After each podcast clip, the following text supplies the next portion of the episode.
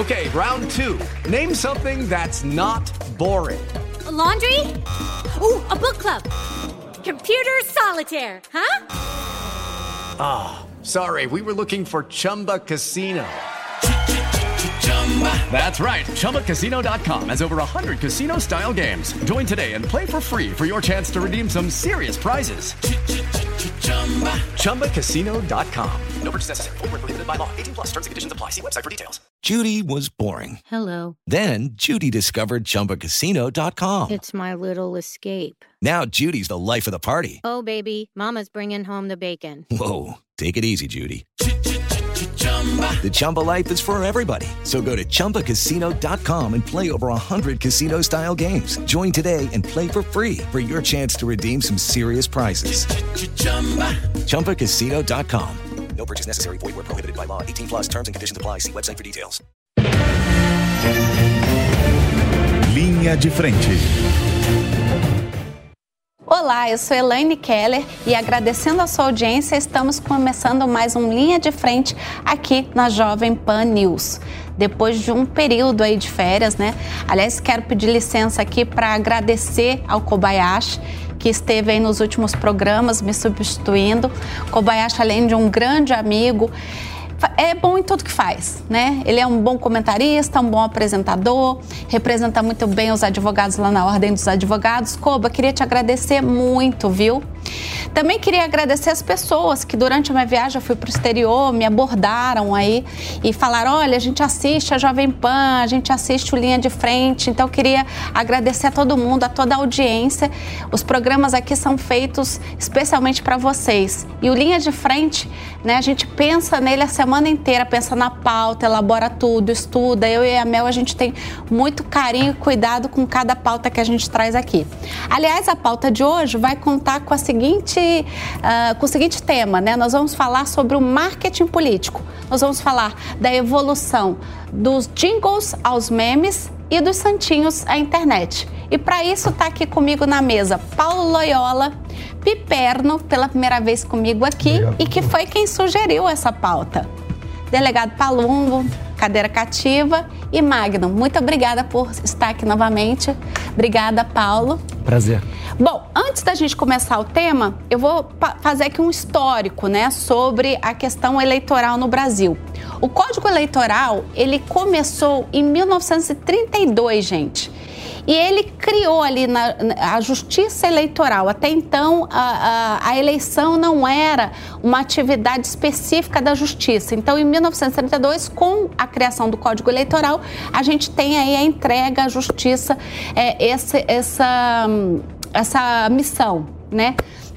E, portanto, a Justiça Eleitoral passou a ser responsável por todos os trabalhos, desde o alistamento dos candidatos, organização das mesas de votação, apuração dos votos e proclamação dos eleitos. Além disso, ela também passou a regulamentar as eleições federais, estaduais e municipais. Somente após a edição do Decreto-Lei 7.586, de 28 de maio de 1945, os partidos políticos passaram a ter o monopólio da indicação de candidatos. Antes disso, acredite, eram permitidas candidaturas avulsas. Nas candidaturas avulsas, os candidatos tinham por hábito visitar seus eleitores porta a porta, com uma caderneta onde eles registravam nome e endereço de seus potenciais eleitores. Somente nas eleições municipais de 1996 é que a Justiça Eleitoral deu início ao processo de informatização do voto através da urna eletrônica. Neste primeiro ano, cerca de 33 milhões de brasileiros votaram através dela. Nas eleições gerais de 1998, o voto informatizado alcançou cerca de 75 milhões de eleitores. E no ano de 2000, todos os eleitores brasileiros finalmente votaram por meio das urnas eletrônicas para elegerem naquele ano prefeitos e vereadores. Com relação ao marketing e as campanhas eleitorais, elas também evoluíram ao longo do tempo. Nós vamos começar pelo Juscelino Kubitschek, no período de 1955 a 1961. Juscelino imprimiu uma, é, uma imagem moder, de modernidade, um homem popular, carismático, reconhecido como um bom articulador político. Juscelino usou os veículos de comunicação de massa a seu favor com o slogan 50 anos em 5. Em 1961, Jânio Quadros ocupou a presidência da República do Brasil. Para ele, o rádio era o principal aliado para a manutenção da sua popularidade. O símbolo de sua campanha foi a vassoura e ela foi usada em todos os materiais impressos de sua campanha. Objeto popular que representava a limpeza na política do país. Passado o período de ditadura militar e o governo de Sarney, a gente tem uma nova eleição presidencial com voto direto. O então candidato à presidência da República, posteriormente eleito, Fernando Collor de Mello, que aí a gente já está falando de 1990, cria a imagem de caçador de marajás. Fernando Collor era um ótimo produto eleitoral. Jovem, bonito, atleta, inteligente e dono de uma boa oratória. Logo em seguida, Nizam Guanais, que durante o governo de Fernando Henrique trabalhou a sua campanha, e aí a gente já está falando aí de 1994 a 2002, conseguiu destacar seu candidato como o pai do Plano Real. Em 1994, Fernando Henrique Cardoso venceu as eleições que disputou junto com Lula. O slogan da reeleição de FHC era: quem derrubou a inflação vai acabar com o desemprego. E logo na sequência a gente já entra no século 21, ou seja, com a cyberpolítica e, portanto, as campanhas que usavam e continuam usando a internet e a inteligência artificial. Mas eu queria falar um pouco desse período que nós falamos. A gente falou de Juscelino Kubitschek, falamos de Jane Quadros, da vassourinha, inclusive tem o jingle, né? Varre, varre, vassourinha. Eu não era nascida, tá, gente? Mas eu, eu conheço o jingle. tem até na internet. E, e você tem ali, então, é, é, depois, uh, quem eu falei? Fernando Henrique, falei também, passei pelo. Collor. Collor, Collor verdade. E, e a gente percebe que neste período né, onde você ainda não tinha o uso da internet, o slogan era algo muito importante, porque ele imprimia ali uma imagem que se queria passar daquele político, daquele candidato. Né? Então, um teve a, a questão da vassoura, né, que é um objeto simples de casa para varrer a sujeira da política. Outra era o caçador de marajás. Né? É, já Juscelino Kubitschek, que era um, um, sujeito que trouxe muito a ideia de desenvolvimento para o país, inclusive construindo Brasília, é, faria em 50 dias o que o Brasil só conseguiria fazer em 50 anos, né? mas nas mãos dele seria feito em 50 dias. É, então, cada um teve um slogan. Eu queria perguntar aqui para a mesa e até pedir a contribuição aqui do delegado Palumbo, que é um, também um, dele, é, um deputado e, portanto, fez campanha, né, já participou de algumas campanhas. O slogan ainda continua sendo importante para você atrelar a imagem do candidato a uma pessoa forte, a uma pessoa que consegue, é, de fato, resolver os problemas é, do país, ou da cidade, ou do estado, ou, isso é meramente marketing, isso no final não influencia o eleitor? Eu acredito que sim, que influencia, sim. Eu tive na campanha de vereador cinco segundos para poder expor as minhas ideias. E aí fica difícil você fazer alguma coisa em cinco segundos. Então, nós bolamos, né? Quem não gosta de corpo de vagabundo, vota delegado Palumbo. É o que eu podia falar. Era o que me dava tempo. Como é que é? Você falou tão rápido que nem eu. É, pois é. Eu costumo de falar. Treinou para falar em cinco segundos. Quem não, não gosta de corrupto e vagabundo, vota delegado Palumbo. Era o que eu podia falar em cinco segundos, foram o que, o que me deram durante a campanha de, de vereador. Né? Para deputado, eu pensei que ia aumentar um pouquinho, porque já tinha sido testado nas urnas, muito pelo contrário. Tive o mesmo tempo, paciência, faz parte do jogo eleitoral. Mas eu me lembro lá na minha infância em Ribeirão Preto, os carros de som e os candidatos caricatos. Tinha um candidato que ele saía toda eleição. Ele se, ele se colocava como Negrão Azevedo, ele tinha uma borracharia ali na Meira Júnior. Quem é de Ribeirão Preto vai lembrar disso. Ele saía com um avião sem asa. Ele construiu um avião. Naquela época você podia construir um carro e ir andando que não acontecia absolutamente nada. E isso marcou a, a minha infância, né? Esses jingles, como você falou, também não é da minha época, varre, varre, vassourinha, mas acaba marcando. Né? E principalmente aqueles candidatos que não tem muito tempo. Meu nome é Enéas. Quem é que não lembra disso? Sim. Isso marcou o Brasil inteiro. Ele já acho que tinha dois segundos para falar, o que ele podia falar era aquilo lá. Então acredito muito nisso e hoje tem a evolução, né?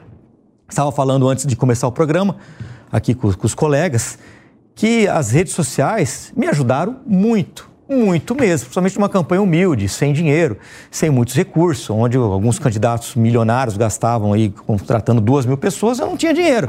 Então me restava aqui as redes sociais, né, e criar os meus vídeos por conta própria, e criava e lançava e tentava patrocinar para atingir. E deu certo porque São Paulo tem mais de 600 municípios, 644, né, contando com São Paulo 45, mas eu tive votos e só não tive votos em 10. Como é que eu consegui atingir esse público?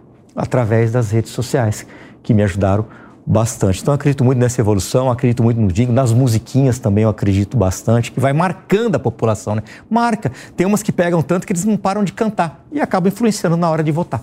Sim, a gente passa anos e a gente até se lembra de algumas delas, né? É. Para fazer esse material aqui da pauta, eu passei por algumas musiquinhas, por algumas campanhas na internet estudando e é, é, é te remonta, você lembra rapidamente daquele jingle, daquela musiquinha e você é, consegue até acompanhar, né? Você ainda tem guardado na sai memória. Sai cantando ainda, né? Exato, exato.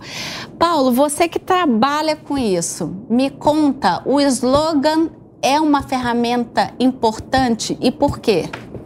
Sem nenhuma dúvida, é uma ferramenta importante. O slogan é, uma, é um elemento que vai te ajudar a reduzir a sua ideia, né? apresentá-la para o público de uma maneira muito acessível, e aí vai ter junto ali o elemento né, da, da música, ou da frase forte, ou, da, ou de uma pegada que vai falar sobre você. Né? Então, o, o slogan é, na verdade, uma forma muito resumida de apresentar a sua mensagem. E aí já foi dado bons exemplos aqui de como isso é feito de uma maneira muito eficaz por alguns políticos, de uma maneira que até você vai lembrar disso muitos anos depois, porque de fato é algo, a gente costuma dizer dentro do marketing político, que o marketing político ele é basicamente repetição. Então, se você repete muitas vezes uma mesma ideia, vai haver uma, por parte do público uma absorção desse processo.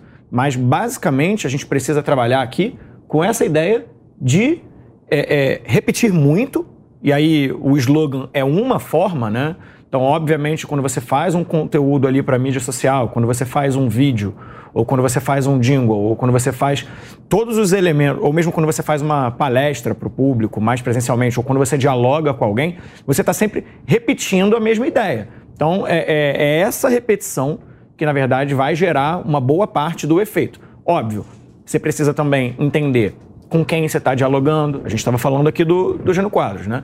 A ideia da vassoura era porque o grande sentimento nacional naquele momento era essa, essa, essa repulsa à questão da corrupção. Então, se você traz uma solução para esse problema, ainda que uma solução simplista, ainda que uma imagem que de fato a imagem da vassoura não, não resolve nada, mas você dialoga emocionalmente com o público. Você vai muito além do que um argumento racional. Se ele fizesse a mesma coisa dizendo: olha, eu vou chegar ao poder e chegando lá, eu vou tratar das negociativas necessárias para que a gente faça o devido combate à corrupção. Ninguém presta atenção nisso. Né? E está cada vez, na verdade, mais difícil de chamar a atenção do público. Muitos autores hoje dizem que a gente vive no, no que eles chamam de sociedade do espetáculo. Que aí você pega é, é, vários parlamentares hoje em dia, cuja produção é, legislativa, política, na verdade, é muito ruim, mas que estão sempre aí espetacularizando a sua própria atividade política. Por quê? Porque a gente mudou, e, e eu acho que a gente vai conversar um pouco mais sobre isso para frente, mudou muito a dinâmica, a forma de se fazer campanha. Que até então a gente tinha é, uma comunicação mais de massa, né? Então você tinha a TV muito forte, você tinha o rádio muito forte, e a gente está vivendo uma revolução na comunicação que para mim é, é, comparável à invenção da televisão, à invenção da prensa, à invenção é, é, do rádio. Por quê? Porque hoje todo mundo é capaz de produzir o seu próprio conteúdo. Isso muda completamente a dinâmica de comunicação.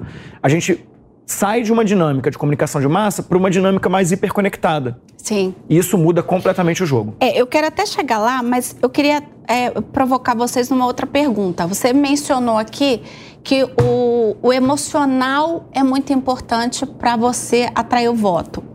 É, o emocional o físico também é porque quando a gente fala, por exemplo, de um Fernando Collor de Mello, você está falando de um sujeito que, é, para gente que é dessa época, né, é, vinha ali do, do Itamar Franco, um senhor é, é frágil, né, e etc., para um sujeito que era atleta, era bonito, era jovem, né, o Fernando Collor tinha essa, essa imagem.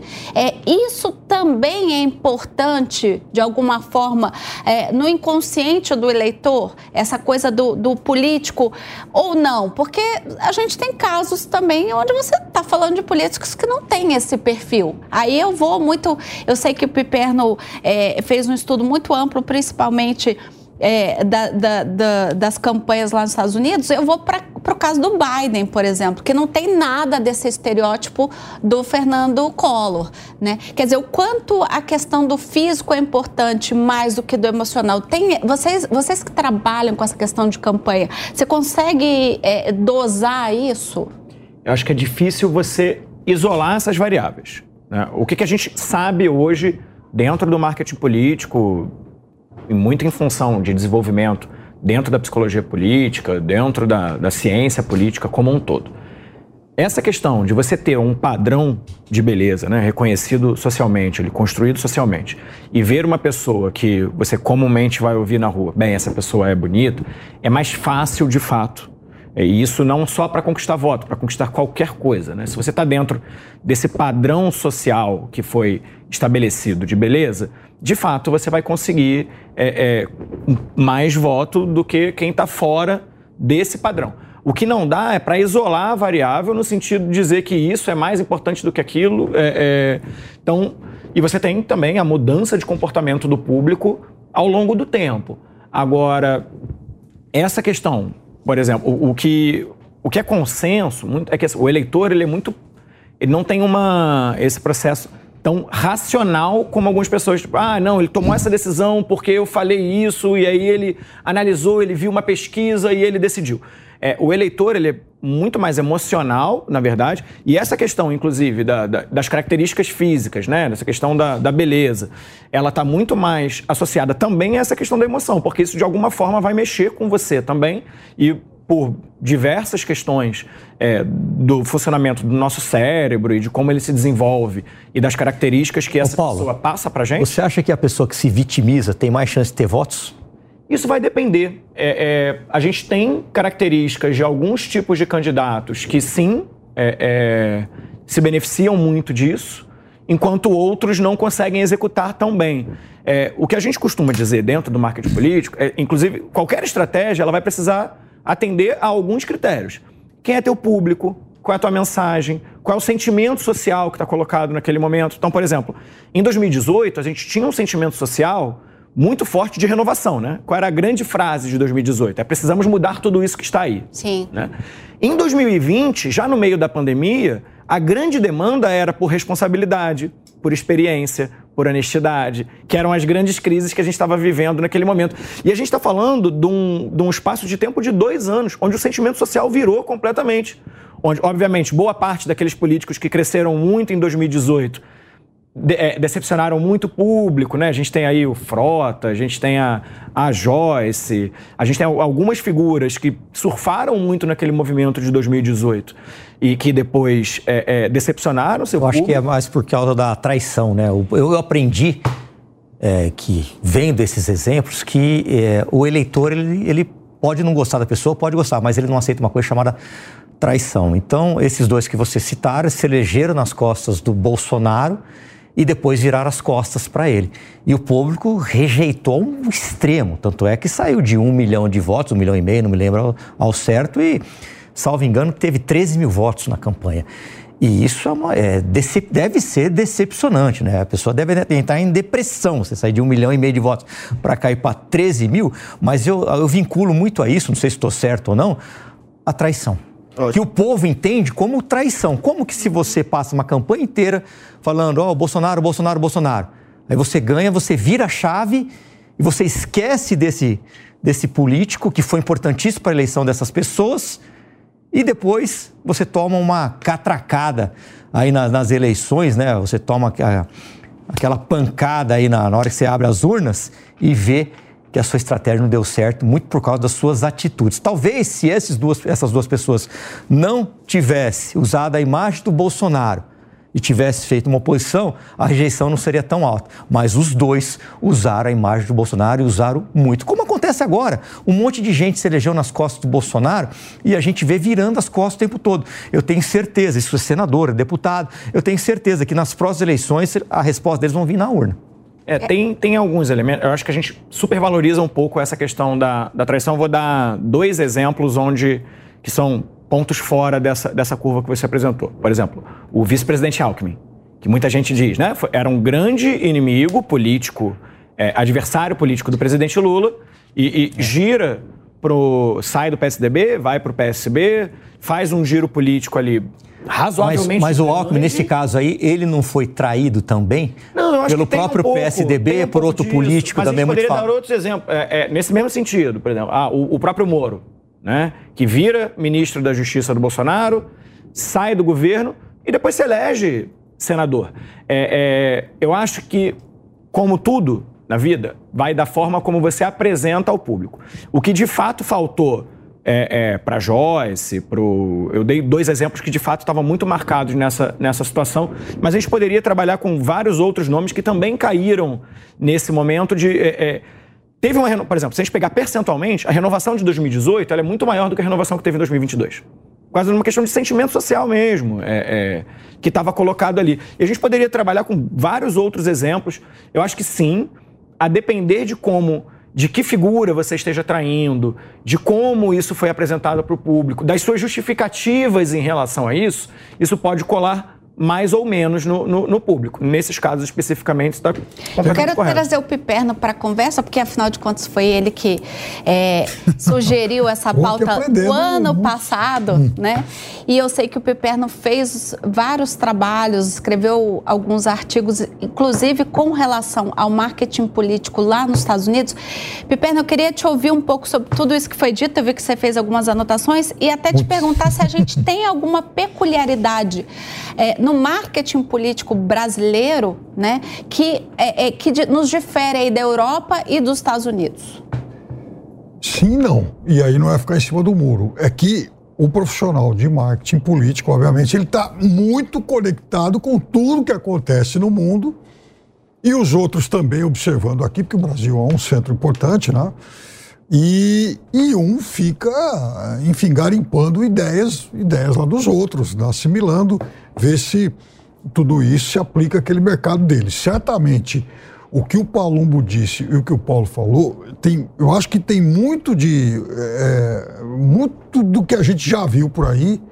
Paulo certamente é um cara que. alguém que é, seguramente acompanha muito, lê muito, estuda muito a neurociência aplicada a isso, porque é lá que você vai encontrar muito dessa questão de motivações, sentimentos e tal.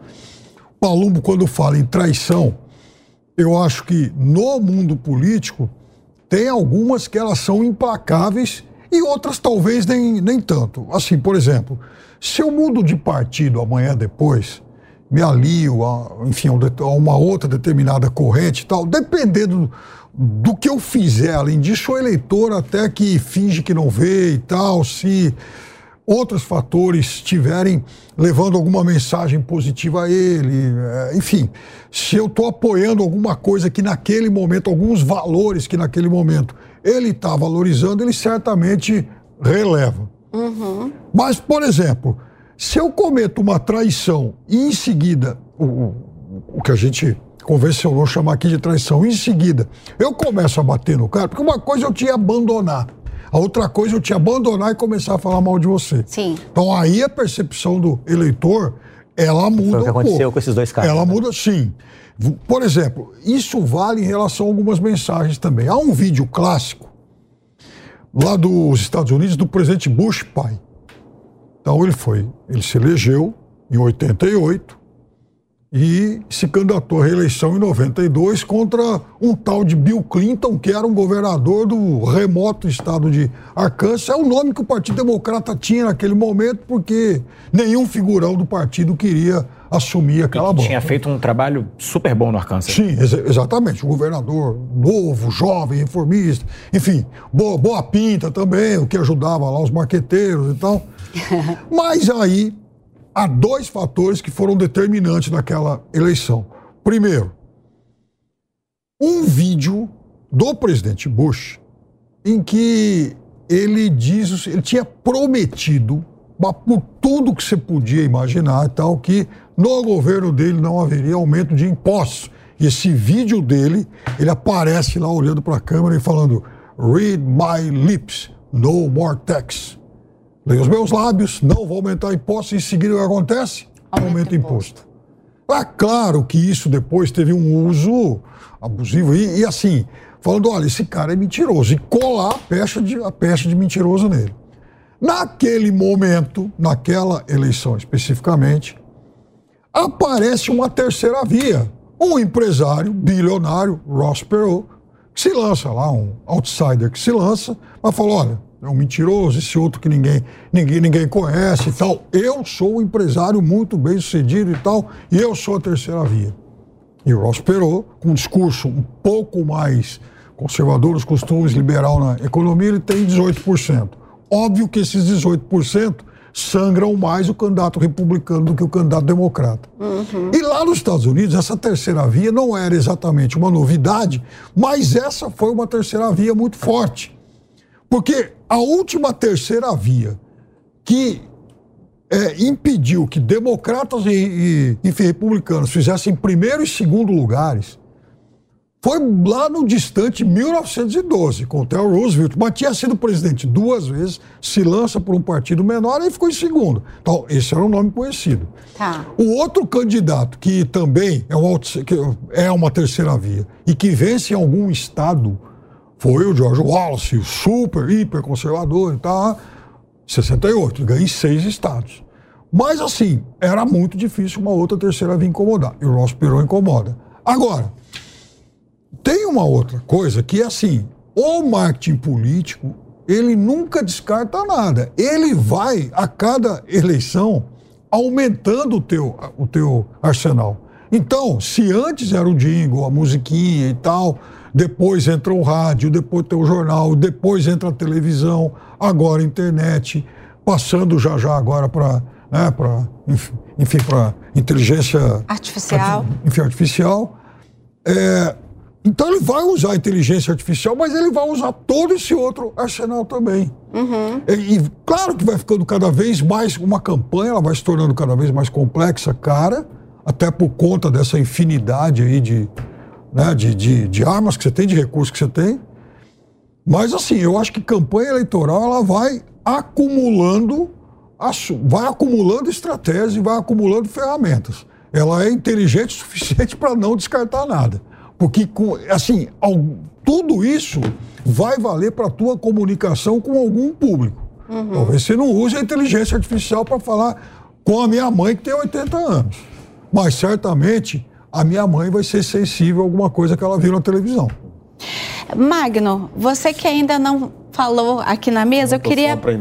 É, queria te fazer também uma pergunta. A gente sabe, né, e isso a gente tem falado muito aqui no Linha de Frente que a gente, geralmente o eleitor brasileiro, né, o típico eleitor brasileiro, eles sabem que ele votou para presidente, para quem ele votou para governador, para quem ele votou para prefeito, mas para o legislativo, é, boa parte da, das pessoas esquece, não lembra mais em quem votou. Aliás, a, a, muitas delas decidem nos 45 do segundo tempo, indo para a urna, né? Pede Algumas pegando panfleto do chão que eu vi. É mesmo? Então, a, pedindo, né, para marido, para pai, para mãe, para é, é, tem alguém que você, quem você votou e tal. O que é muito lamentável, né? É, principalmente quando a gente vê aí um Congresso que hoje é, to, fica aí com boa parte uh, do orçamento público é, com relação às emendas parlamentares, mas isso é, é tema para um outro programa. Metade do orçamento. Exatamente.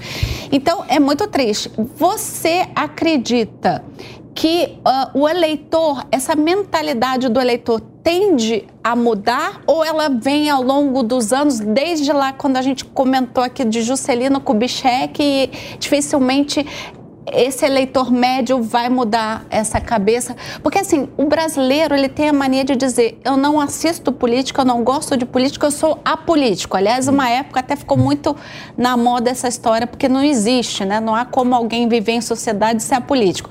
Mas muita gente saiu com esse discurso. Você acha que essa é uma tendência ou a gente pode melhorar isso? Você vê alguma luz no final do túnel com relação a isso? Eu ah, vejo no sentido de que hoje nós temos uma forma de se fazer política e se fazer campanha muito diferente do que a gente tinha anteriormente. Anteriormente a gente fazia campanha com grandes canhões, né? principalmente na era do rádio e da televisão, que são uh, veículos cuja diversidade é limitada, só tem um número X de emissoras de rádio, um número X de emissoras de televisão. E o o tempo que eles têm de veiculação de, de programação é limitado. Então a gente te, tinha a tendência a focar, por exemplo, nas campanhas presidenciais. As campanhas presidenciais tomam muita da atenção do, do público, a gente tende a falar muito mais dela do que de outras eleições, de outras votações. Então é natural que o eleitor se lembre uh, do voto à presidência e não lembre do voto para deputado. A oportunidade agora é que nós temos as redes sociais que são é, micro campanhas diárias. Todo dia o deputado está lá no plenário gravando um vídeo de TikTok, é, às vezes nem prestando atenção no que está sendo discutido, porque ele está em campanha. É, o, ele não precisa esperar os cinco segundos do período é eleitoral para fazer a campanha, para falar com o eleitor. Então, isso ajuda nessa comunicação. Eu levantei um número de 2022, foram 10 mil candidatos só para deputado federal no Brasil. Então, nós temos 10 mil candidatos disputando 513 vagas é, e disputando um espaço no horário eleitoral da televisão que é muito limitado. Mesmo um uhum. candidato que já tinha sido testado nas urnas acaba com cinco segundos é, para falar com o eleitor. Então, a, a, a diferença nas, nas campanhas modernas ajudam nessa comunicação. Agora, o eleitor só vai entender a importância, por exemplo, do voto no legislativo quando ele entender a centralidade do legislativo na política nacional. O tempo do parlamento como apenas o aprovador das ideias do executivo parece ter passado. Talvez seja apenas uma onda. Talvez seja uma onda dos últimos cinco anos que nos próximos cinco anos pode uh, sumir. Mas no momento nós temos o parlamento executando uma boa parte do orçamento discricionário do governo federal, por exemplo, e nós não temos uma boa discussão a respeito de quem está sendo eleito para o parlamento. Me parece ser uh, um problema de estrutura política brasileira que nós ainda não endereçamos. Nós temos o presidente da República e, e seus ministros perdendo poder uh, de uma forma muito rápida.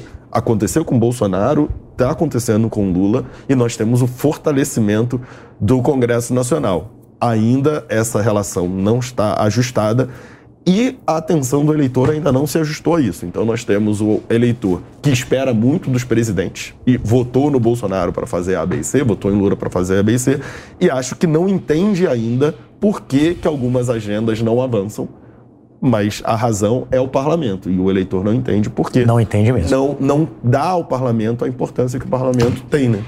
Agora, então, para uma segunda rodada aqui, e eu vou deixar vocês muito livres aí para o debate, é, o, o, Paulo mencionou né, que lá no, nos anos de 1900, né, que a gente fez ali a retrospectiva, é, a gente usava muito a campanha de massa, né, falar para o povo em geral. Então, televisão, rádio. E agora, quando a gente entra nos anos 2000, com a internet, você consegue individualizar um pouco mais, falar mais direto ao seu público ou uh, para aquele grupo de pessoas. Né? E aí até tem um problema, isso tem um, é, é um efeito é, colateral, né, que eu vou explicar, que é, é, também é muito ruim porque você cria bolhas, né? Então você tem ali os grupos de revalidação de opinião, quer dizer, que são aqueles grupos que se formam, é, às vezes até em torno de um influenciador, né, de uma pessoa muito influente, que vai falar exatamente aquilo que você quer ouvir, mas que nem sempre aquilo é a realidade ou aquilo precisa, você não tem que ouvir o contraditório, né? Ou seja, você não se abre uh, para a democracia, para o exercício da democracia propriamente dito, né? E a gente vê isso muito acontecendo hoje.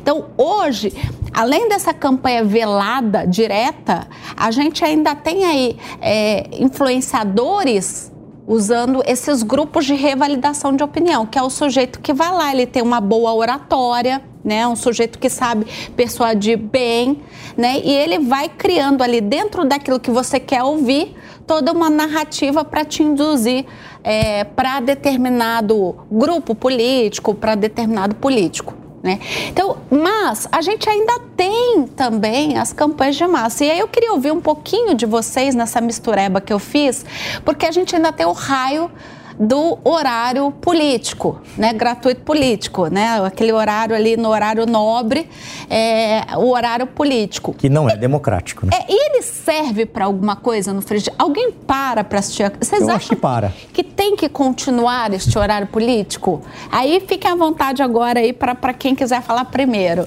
Eu acho que eu tenho uma opinião um pouco impopular e diferente da maioria da população, porque eu gosto de política, né? Eu, eu não caí nessa profissão do nada, então para mim o horário eleitoral é mais divertido do que a Copa É verdade. Mas a gente vê cada candidato aí acho que tem mais gente- vira um programa gente humorístico, né? assista, É, é verdade. As pessoas não assistam mais, não assistem mais. E foi pelo horário, horário eleitoral que muitas dessas, eh, muitos desses candidatos ficaram eh, conhecidos, muitas dessas campanhas foram feitas, mas me parece acompanhar um pouco a trajetória descendente do horário eleitoral em termos de atenção e atenção que se reflete até a gente não consegue mais. Qual foi o último grande momento do horário eleitoral? Talvez tenha sido o Tiririca no pior que é pior que está não fica, mas né, nós temos hoje, se a gente pensar na campanha de 1989, que a gente estava comentando aqui antes, o Collor foi o vencedor, há pelo menos umas cinco campanhas mais famosas e marcantes no horário eleitoral do que a do Collor. Ah, tem o Lula lá, tem o Enéas, tem o jingle do Brizola, tem o jingle do Ulisses Guimarães do Velhinho, tem o Afif, tem muitas coisas acontecendo. A FIFA lembra até hoje das mãozinhas Exato. lá, tinha os sinais com as mãozinhas. Tinha, juntos chegaremos, lá, e tal. É, hum, isso se perdeu, porque a nossa atenção agora está em outros meios.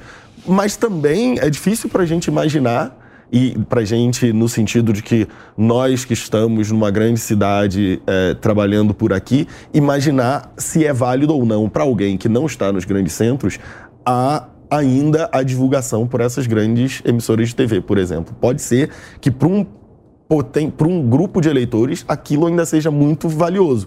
Mas esse grupo de eleitores também tem acesso já à internet, né? Então, é, é eu não consigo ver o horário eleitoral continuando nos modelos que nós temos hoje por muito mais tempo, porque esses eleitores são atingidos de uma forma mais direta e mais barata, principalmente, por outros meios. né? Concordo muito, muito, muito concordo com isso. E depois ainda tem o fenômeno da TV a cabo que esvaziou mais porque ela não é obrigada a transmitir. Então, aí o sujeito vai lá, o- aquele que tem, aquele que assina um pacote TV, ou então ele vai lá para a internet assistir o que, né, o, o que lhe agrada Que lhe mais. convém, né? E Mas tem as pílulas, né?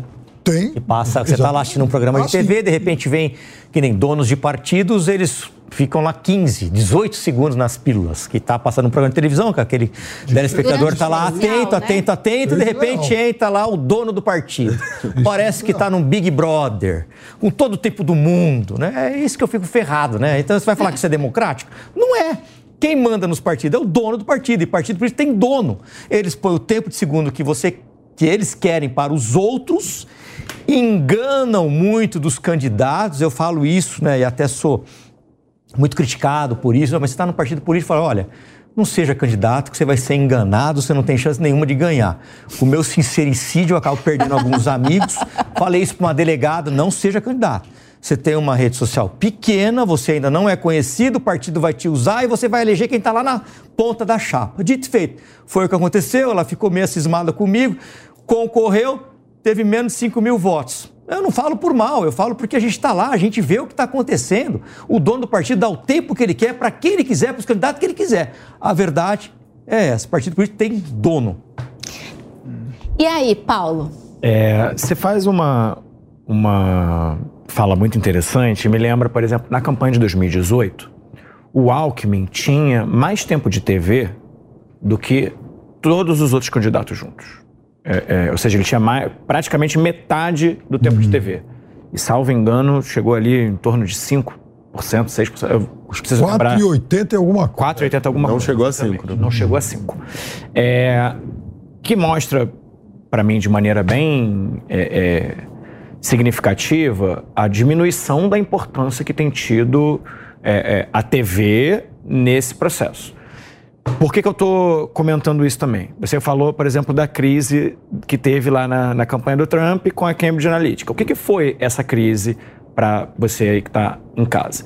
Na verdade, uma disponibilização de uma quantidade absurda de dados sobre vocês, sobre seu comportamento, estavam disponíveis ali para um candidato de maneira que as próprias pessoas não tinham consciência, não tinham noção que estavam disponibilizando tantos dados assim.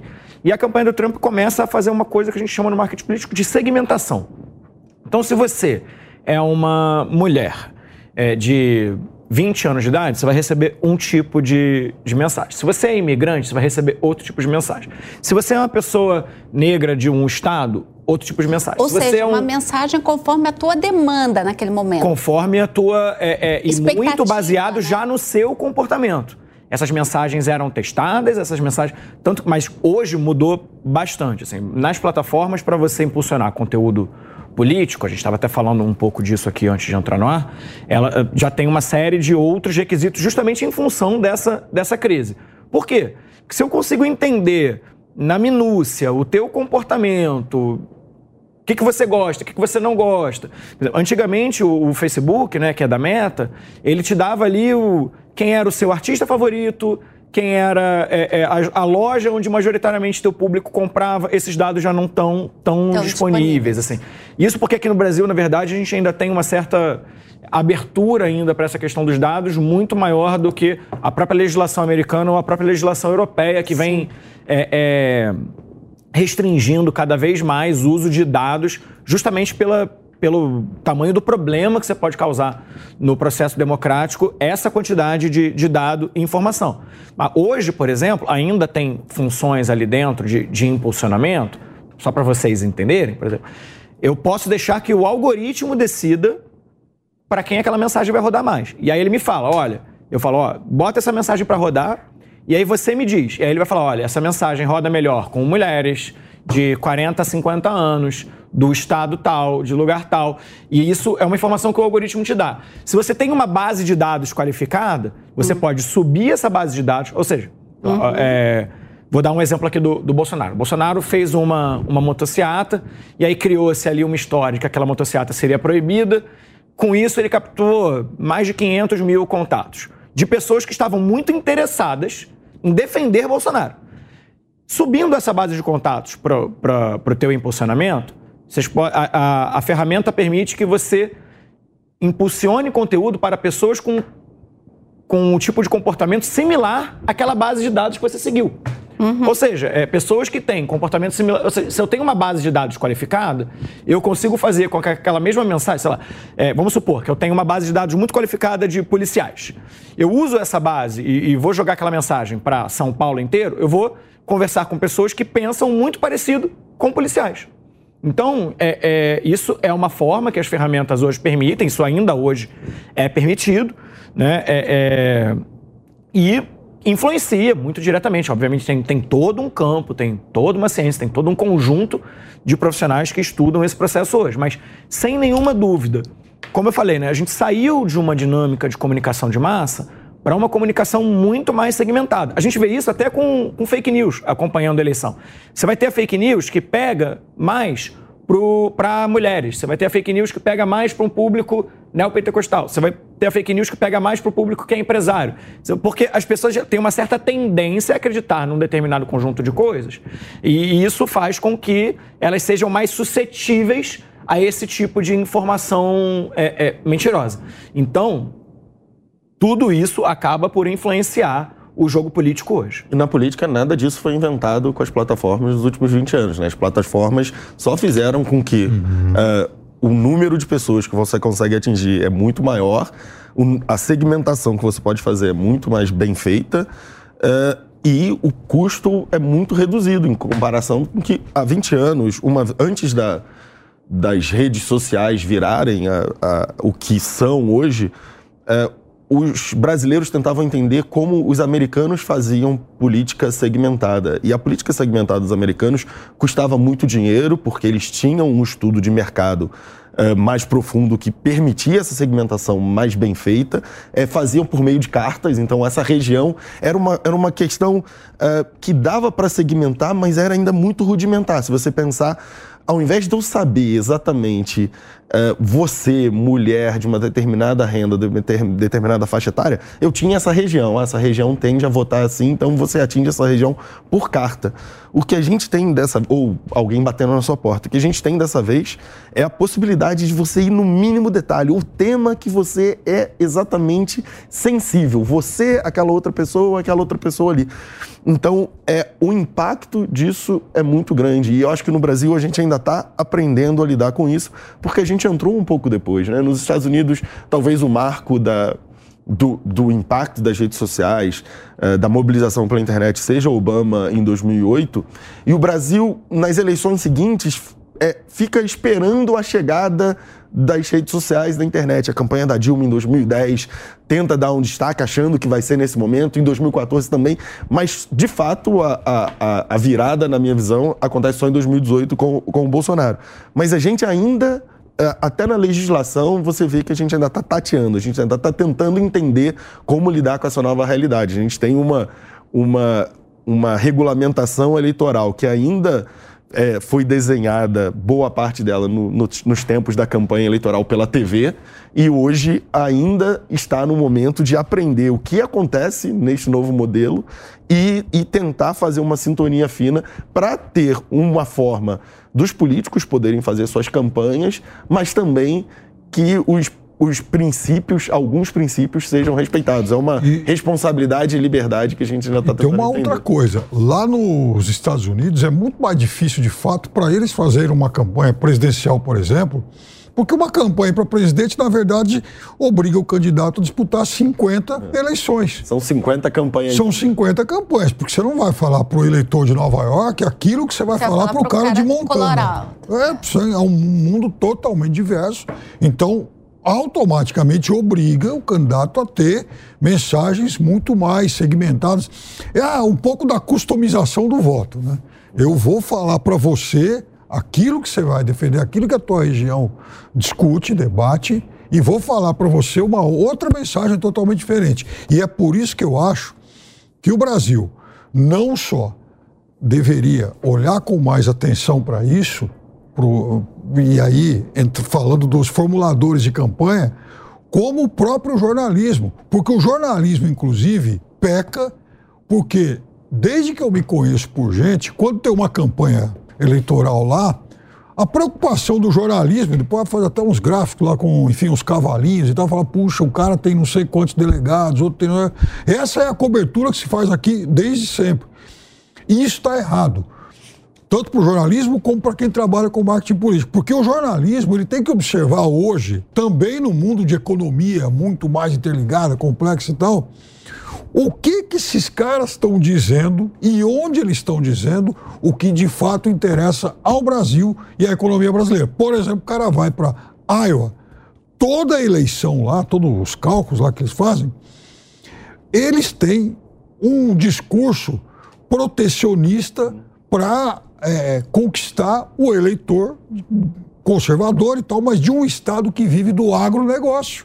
E o agronegócio lá, ele tem o maior medo do mundo do que está acontecendo aqui, porque o Mato Grosso rouba o mercado dele. Aí o candidato vai lá e promete um monte de medidas protecionistas. O jornalismo não observa isso em hipótese alguma. Agora, essa mensagem para aquele cara tanto de democratas quanto de republicanos, é frontalmente diferente daquela que ele vai tentar convencer o eleitor de Massachusetts. Tem nada a ver. Entendi. Mas quando a gente fala de internet, aí a gente vai até concluir esse bloco daqui a pouco e a gente vai continuar no próximo. Tem essa questão de que você traz aí uma forma é, de, de, expor a, é, o candidato é, por mais tempo, porque o tempo da internet é outro do que da televisão, mas também tem o, essa questão ainda das bolhas, né?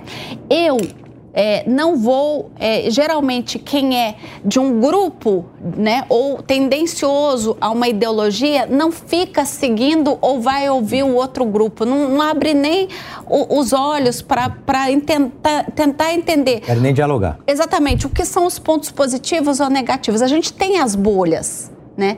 É, essas bolhas é, e aí a gente tem aí um eleitor chegando, né, esse eleitor novo, né, esse, é, é de 18 anos, de 20 anos, é uma geração que nasceu já conectada, diferente da minha, do, do, do Dr. Palum, do, de todos nós aqui. Então, né? É, então, essa geração não tende a, a não, não, ter uma plena capacidade do exercício da democracia em razão dessas bolhas, eu queria ouvir vocês assim rapidamente, mais ou menos um minuto para cada um, para a gente encerrar esse primeiro bloco. É, acho que essa é uma afirmação que merece um, um, um nível de, de aprofundamento maior. Sem nenhuma dúvida, quem nasce ali já inserido, no que a gente chama de nativo digital, que é aquela pessoa que já, já nasceu inserida no digital, nem que começou a usar cedo, assim, mas que já. Aquela, o bebê que já estava ali quase com o, com o celular na mão. Isso, obviamente, interfere na maneira é, é, de, se, de se conectar. O que a gente tem, por exemplo, de hoje pesquisa e, e, levantamento sobre essa geração, que a gente chama dessa geração de, de, de nativos digitais, é, essa geração Z e tudo mais, que é um pessoal que está aí nos seus 20 e pouquinho, entre é, um pouco mais de 18, estão ali primeiro voto e tudo mais, são pessoas que estão hoje muito conectadas de fato. Então, o que, que isso acaba acontecendo? Que elas se envolvam mais, tem uma tendência maior de envolvimento dentro de, de pautas políticas, de se posicionar mais, de serem mais ideológicos. Então você vai ter uma, uma tendência nesse sentido. Agora, a questão da bolha, é importante dizer que, de uma certa forma, todos nós vivemos num determinado tipo de bolha. Né? Então, é, é, obviamente, quem está ali numa dinâmica mais que é empresário, vai viver numa dinâmica de conviver com pessoas que têm valores similares, é, faixas de renda similares, que estão dentro de um mesmo território. Ou seja, e, e essas características em comum, socioeconômicas, territoriais, geográficas, vai fazer com que também essas pessoas desenvolvam é, posicionamentos em comum.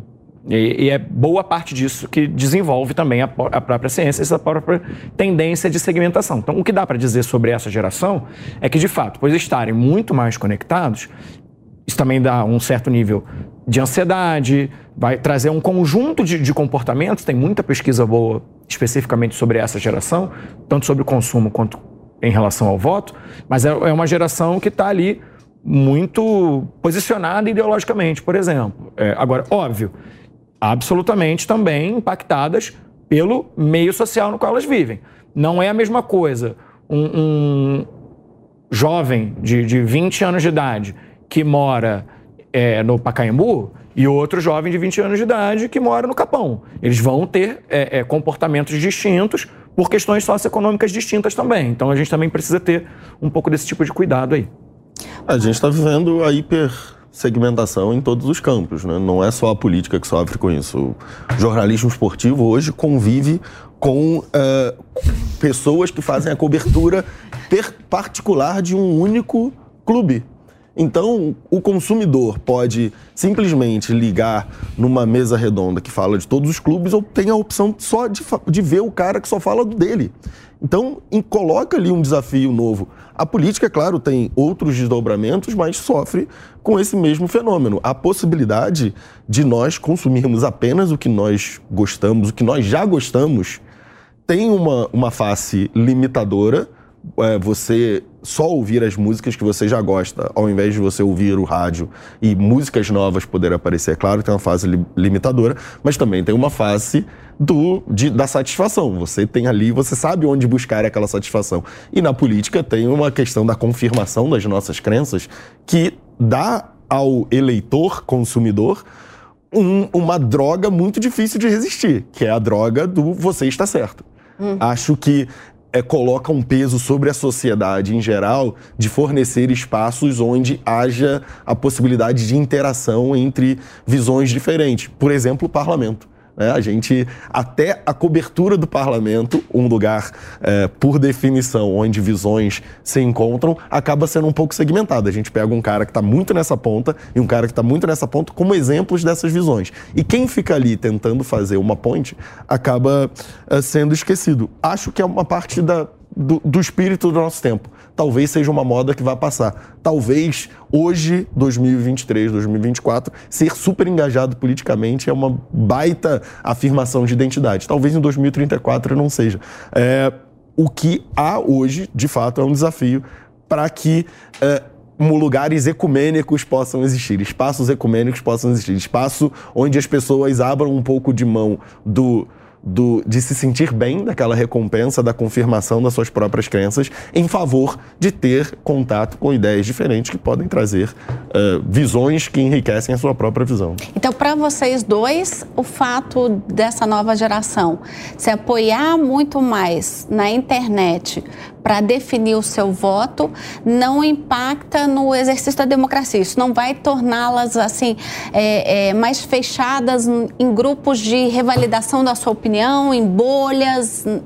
Isso já acontece naturalmente. A gente já é, já vem em bolhas por conta da nossa questão social, uh, do, da, do, ambiente onde a gente é, é, é, é, mora, trabalha, família que a gente vem. É isso. Elaine, eu sou otimista. Eu acho que uh, esse interesse renovado dos brasileiros na política, por mais que hoje aconteça de forma um pouco atabalhoada, pouco informada, porque é novo, eu acho que é melhor do que o desinteresse que a gente tinha anteriormente, por mais que isso se expresse às vezes de forma violenta, enfim.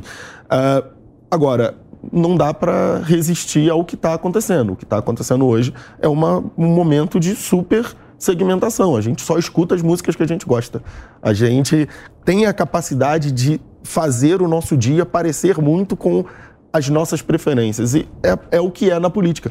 A política anterior também gerava muita dificuldade. Como que a gente fala de 1.500 candidaturas a deputado federal no estado de São Paulo? Esse eleitor também não era muito bem informado pelo horário político, que tinha cinco segundos do candidato. Então, a gente também não pode cair na, na, na, armadilha de pensar que no passado era muito diferente. No passado era difícil de uma outra forma. E hoje ainda é difícil, mas as dificuldades sempre estarão por aí, não tem jeito. Maravilha. Queria agora, então, falar de outra coisa. Uh mais um pouco mais polêmica e que eu queria ouvi-los a respeito. É, o, o, o, grande movimento da campanha do Bolsonaro é, ela foi um divisor de águas. O, é, o, Bolsonaro, né, a família Bolsonaro, soube usar muito bem o instrumento da internet para fazer campanha política, sem sombra de dúvida. Inclusive mencionando ali um custo muito pequeno em relação às campanhas é, é políticas tradicionais. E essa forma como eles conseguiram utilizar como ferramenta a internet, a gente pode dizer que nenhum outro partido ou político no Brasil ainda conseguiu alcançar essa, essa inteligência que eles tiveram de ter esse diálogo direto com o internauta, de saber falar para grupos é, é, é, segmentados, como nós vínhamos dizendo aqui no primeiro bloco, que é importante segmentar é, os grupos de eleitores. É, o que, que vocês, ao que, que vocês acreditam esse sucesso?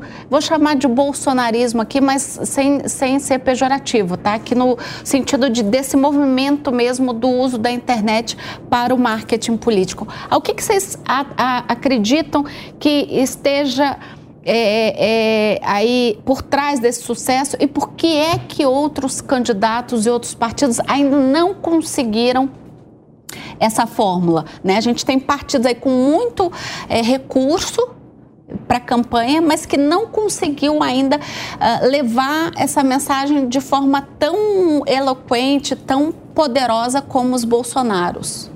Quer começar? Eu acho que um produto de sucesso é difícil de ser feito, né? É difícil.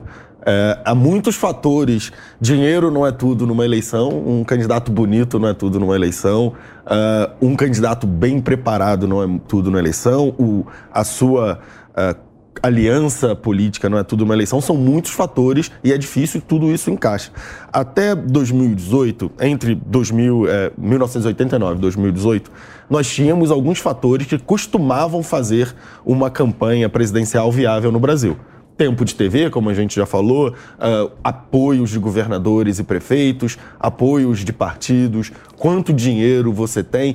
Tinha uma série de, de premissas que as pessoas observavam para julgar se uma campanha presidencial era viável ou não. Então, naquele momento, em 2018, muitos achavam que a campanha mais provável para fazer frente à campanha de Haddad do PT era de Geraldo Alckmin, que reunia todos esses, esses fatores. Bolsonaro aparece por fora com uma outra, com outro perfil de campanha, que era uma campanha que conseguia chegar no eleitor diretamente, independentemente dos caciques dos partidos, que custava muito pouco em termos de, de recursos financeiros e que conseguiu, e talvez uh, de uma forma diferente do que vinha acontecendo, aproveitar muito bem o período pré-eleitoral. Bolsonaro estava em campanha presidencial desde 2015 na rua, fazendo viagens pelo país. Parece muito, talvez até antes, né? em 2013, Bolsonaro tenha sido talvez um dos poucos políticos que tenha sido, uh, que tenha conseguido fazer parte daqueles movimentos e parecer ali. O PSDB, por exemplo, teve muita dificuldade, com, mesmo depois que Dilma começa a perder popularidade, o PSDB, que tinha competido com Dilma, então, em 2014, na eleição presidencial mais próxima de todos os tempos, não conseguiu assumir a liderança da oposição naquele momento. Bolsonaro faz uma campanha que me lembra um pouco a campanha de é, Collor em 89, que foi uma campanha longa. O governador de Alagoas aparecia em muitos programas, aparecia em capa de revista, então foi uma campanha de mais longo prazo e aí sim você consegue atingir eleitores de formas diferentes.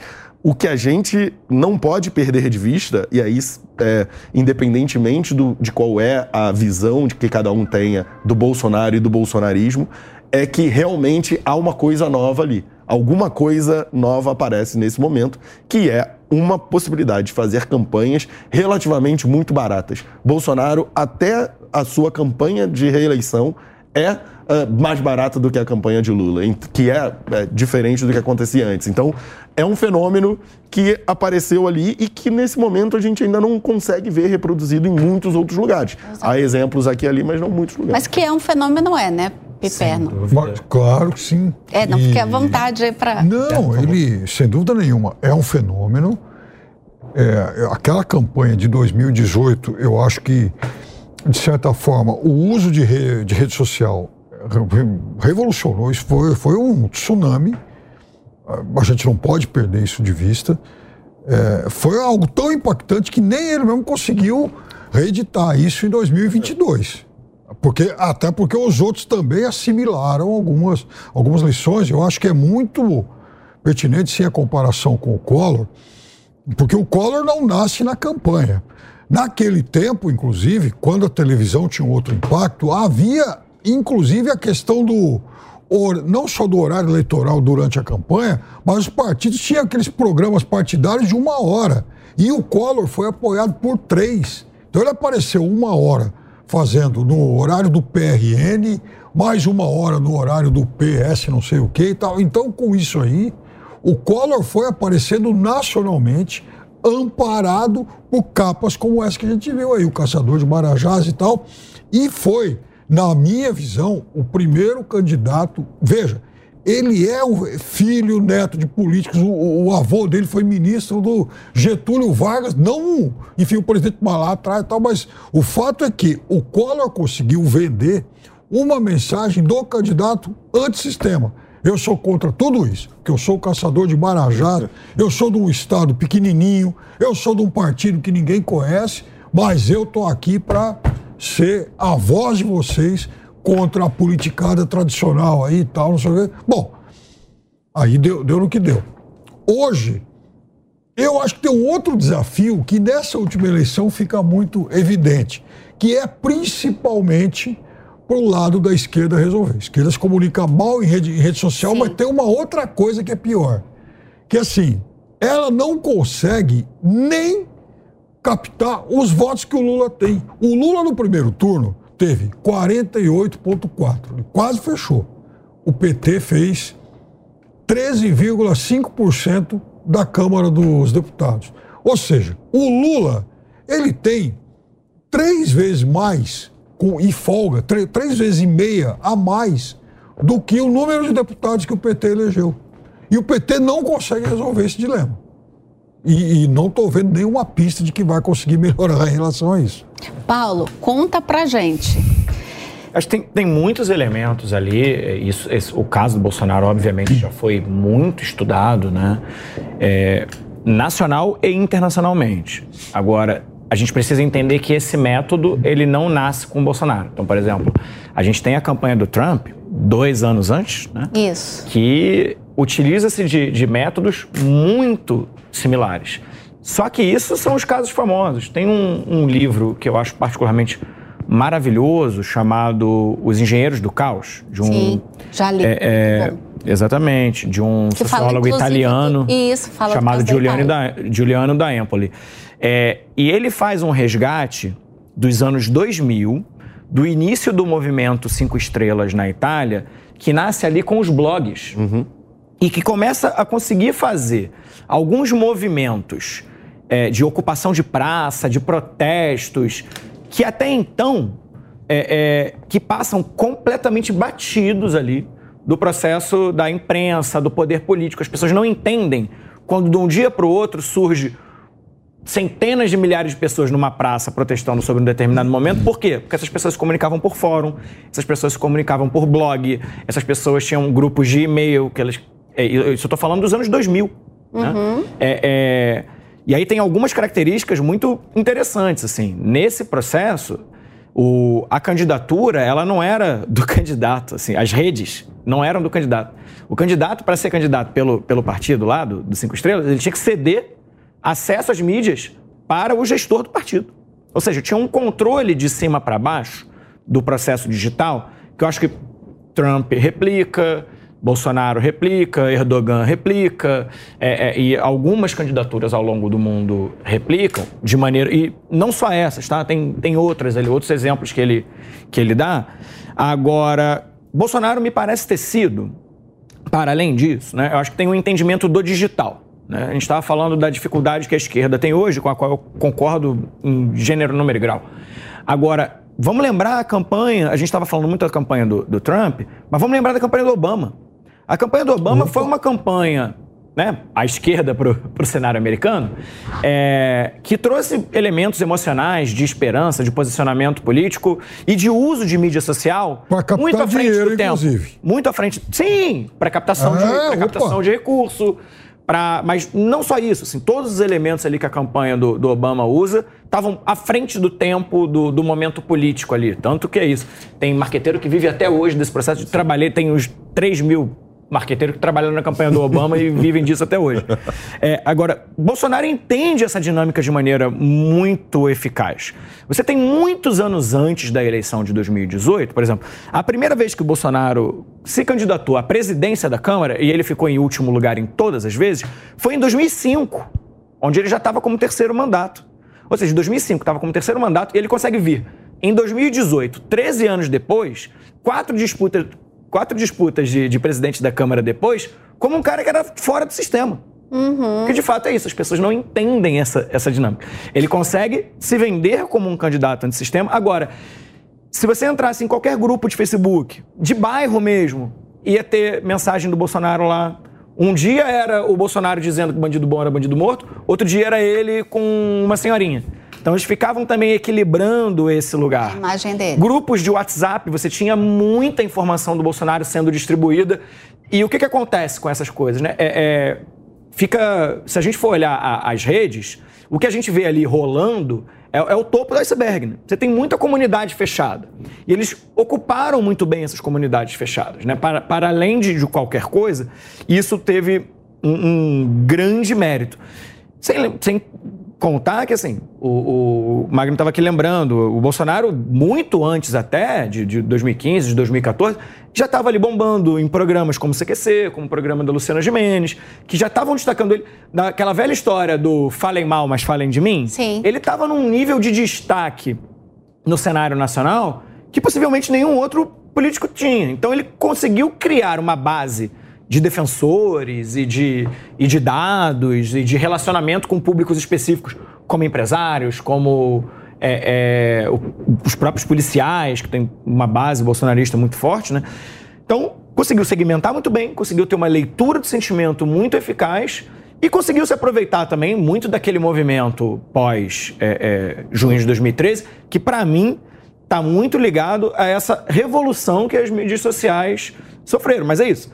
É, independente da revolução, é o que eu estou falando, tem, já tinha gente usando base digital para a eleição desde os anos 2000.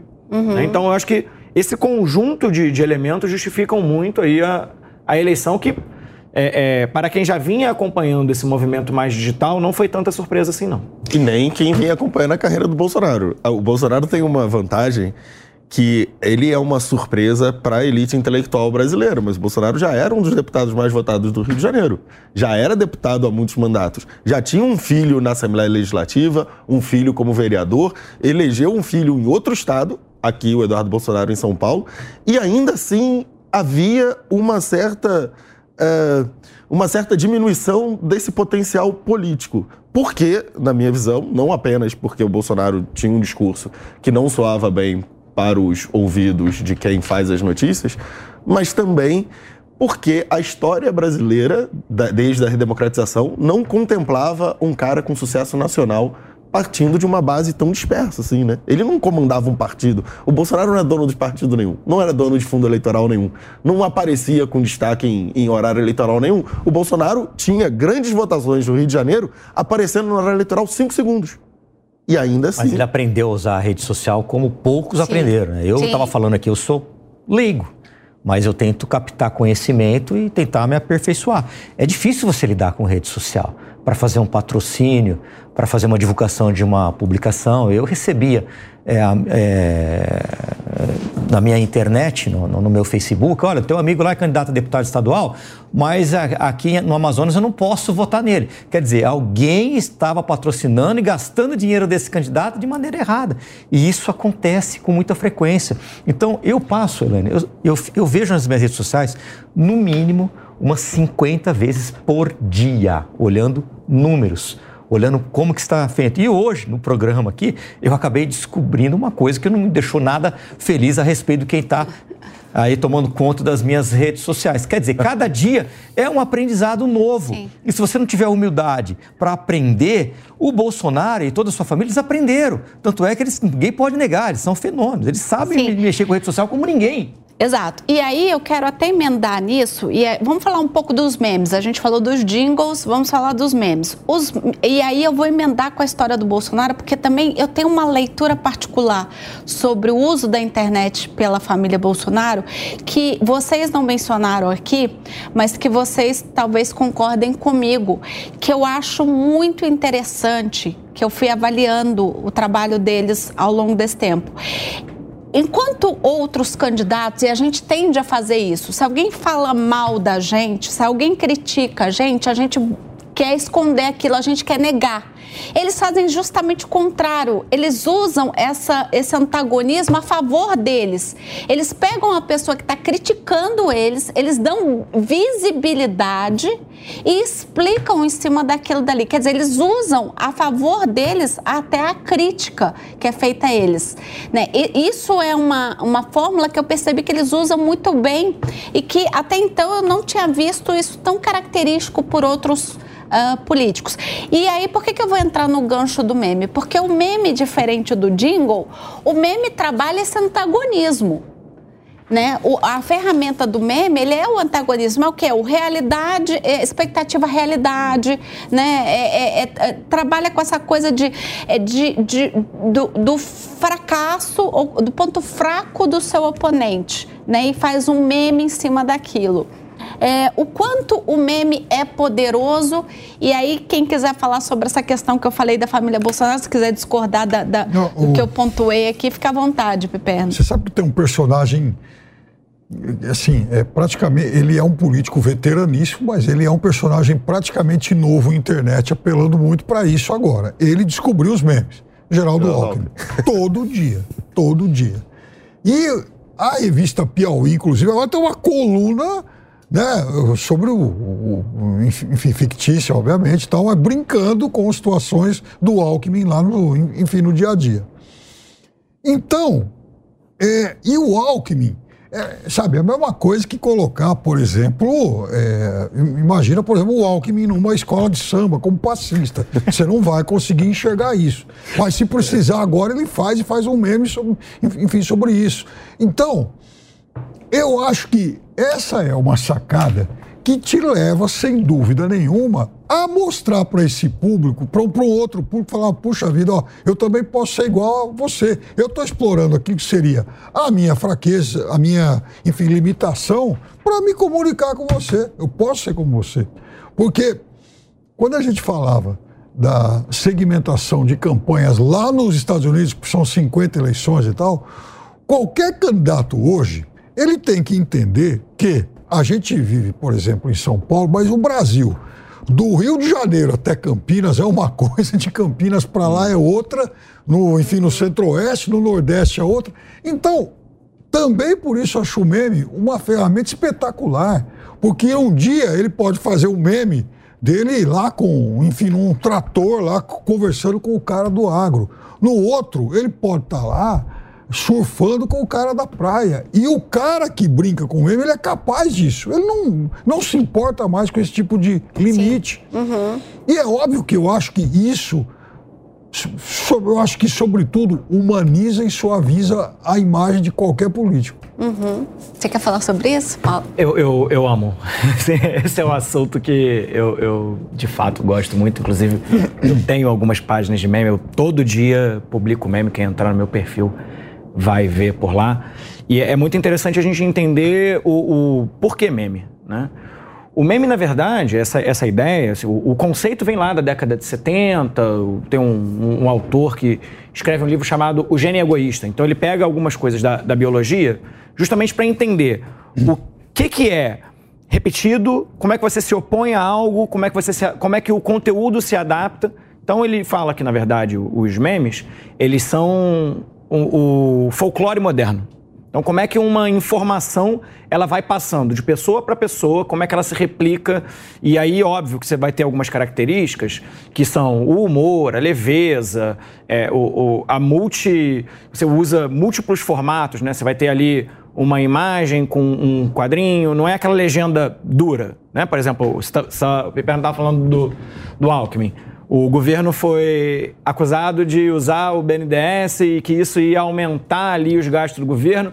E ele, com uma imagem muito simples, imagina se ele falasse, não, porque a LDO já está prevista, o gasto. Não, ele fala assim: olha, é, não muda. Desculpe. E aí, ele de uma maneira extremamente simples, usando do humor, usando de elementos que, que a mimética, né? Aliás, a mimética que vem, vem do grego, assim, essa ideia do aquilo que é imitado. Por quê? Porque aquilo ali é muito compartilhável, é muito simples, é muito fácil. A informação que se propaga, né, é- é- e por isso essa ideia de gênio egoísta, a informação que se propaga é essa informação que ela é simples, que ela já está no imaginário coletivo, que ela já tem outros elementos ali é, inseridos. E aí o meme tem uma força muito grande, por quê? Porque é uma forma também de você se posicionar politicamente, de você falar da sua opinião, compartilhando um- um- uma unidade de conhecimento que é muito simples. Né? E assim, meme não é só o, o vídeo engraçado ou o card engraçado. Meme, na verdade, pode ser uma, uma estrofe de música, pode ser um meme. Então, na verdade, é, é- é a unidade de comunicação que tem elementos nela tão fortes que levam ela a ser replicada. E, e é por isso que os memes são tão fortes e por isso que eles vão tanto para frente, que na verdade é um campo de estudo que vai olhar para aquilo que é replicável, que é imitável, que, que vai para frente, como era antigamente o folclore, que você contava uma história que ia de geração em geração. Agora essas coisas ficam num imaginário coletivo e fazem parte até do, do próprio comportamento de um grupo. Então você vai ter meme, por exemplo, que vai rodar muito bem para um grupo e vai ter meme que não vai rodar tão bem para um, um outro grupo. Porque alguns grupos vão receber melhor alguns elementos visuais ou não, textuais ou de vídeo, é, ou audiovisuais, e outros grupos que não têm aquela referência. Então, quando você já tem a referência, você junta isso com o humor, e você tem uma certa intertextualidade ali, que você tem a imagem junto com a piada, junto com uma referência cultural, junto com humor, junto com uma certa leveza, isso se replica muito fácil. Então, é por isso que eles funcionam muito bem. E no caso do Alckmin, eu acho que tem dois pontos fundamentais aí. Uma que é a própria imagem dele de um cara meio quadradão, sem traquejo, Sim. né? Que não teria. Mas é, é, era isso é que eu tava falando. O MM você... vai muito nessa fórmula que eu falei, que é você pegar algo que é uma crítica, um ponto fraco de você, e você, em vez de ficar justificando, como a história é. do Ben 10 que você me mencionou, você vai lá e faz um meme, você faz uma brincadeira com aquilo e encerra o assunto. É, ao mesmo né? tempo, Alckmin é um político é. em busca de uma plataforma, né? Ele não sabe exatamente quem é, quem é o eleitor do Alckmin hoje. Sim. Não Bom, é o eleitor do Lula. Também não era o eleitor do Alckmin de 2018. Então a... ele está atrás de alguma coisa aí também. Pessoal, a pauta está maravilhosa. Eu passaria a tarde inteira, o dia inteiro, a noite inteira falando sobre isso, mas eu tenho que ir para Linha de Fato, né, que é o nosso quadro final aqui do programa.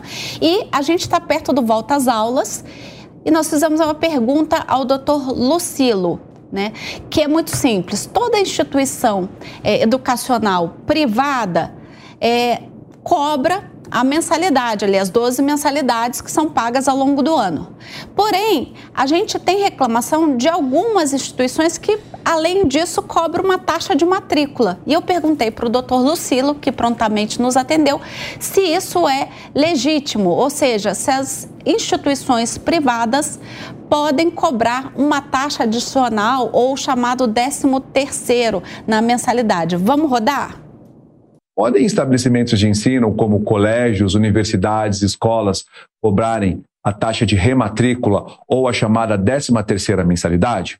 Para entendermos melhor esse caso, primeiro precisamos saber que existe uma lei que regulamenta a cobrança das mensalidades, a Lei 9870 de 99. E analisando esta lei, temos que o artigo 1 parágrafo 5 veda esse tipo de cobrança ainda temos também o Código de Defesa do Consumidor, ou seja, o CDC prevê em seu artigo 39 que esse tipo de cobrança extra, ela pode ser caracterizada como uma cobrança abusiva ou ilegal. Bom, queria agradecer muito ao doutor Lucilo. Agradeço a todos vocês que estiveram aqui com a gente. O papo foi muito gostoso, a gente não viu a hora passar, mas infelizmente chegamos ao fim. E eu vou desejar a todos que estão nos assistindo uma excelente semana, uma semana muito abençoada e a gente se encontra final de semana que vem. Tchau, tchau. A opinião dos nossos comentaristas não reflete necessariamente a opinião do Grupo Jovem Pan de Comunicação. Realização Jovem Pan News. Hey guys, it is Ryan. I'm not sure if you know this about me, but I'm a bit of a fun fanatic when I can. I like to work, but I like fun too. It's a thing. And now the truth is out there. I can tell you about my favorite place to have fun Chumba Casino. They have hundreds of social casino style games to choose from, with new games released each week. You can play for free anytime, anywhere and each day brings a new chance to collect daily bonuses. So join me in the fun. Sign up now at ChumbaCasino.com. No purchase necessary. VGW. Void were prohibited by law. See terms and conditions. 18 plus. Lucky Land Casino. Asking people, what's the weirdest place you've gotten lucky? Lucky? In line at the deli, I guess? Aha, in my dentist's office. More than once, actually. Do I have to say? Yes, you do. In the car before my kids' PTA meeting. Really? Yes. Excuse me, what's the weirdest place you've gotten lucky? I never win and tell. Well, there you have it. You can get lucky anywhere playing at LuckyLandSlots.com. Play for free right now. Are you feeling lucky? No purchase necessary. Void where prohibited by law. 18 plus. Terms and conditions apply. See website for details.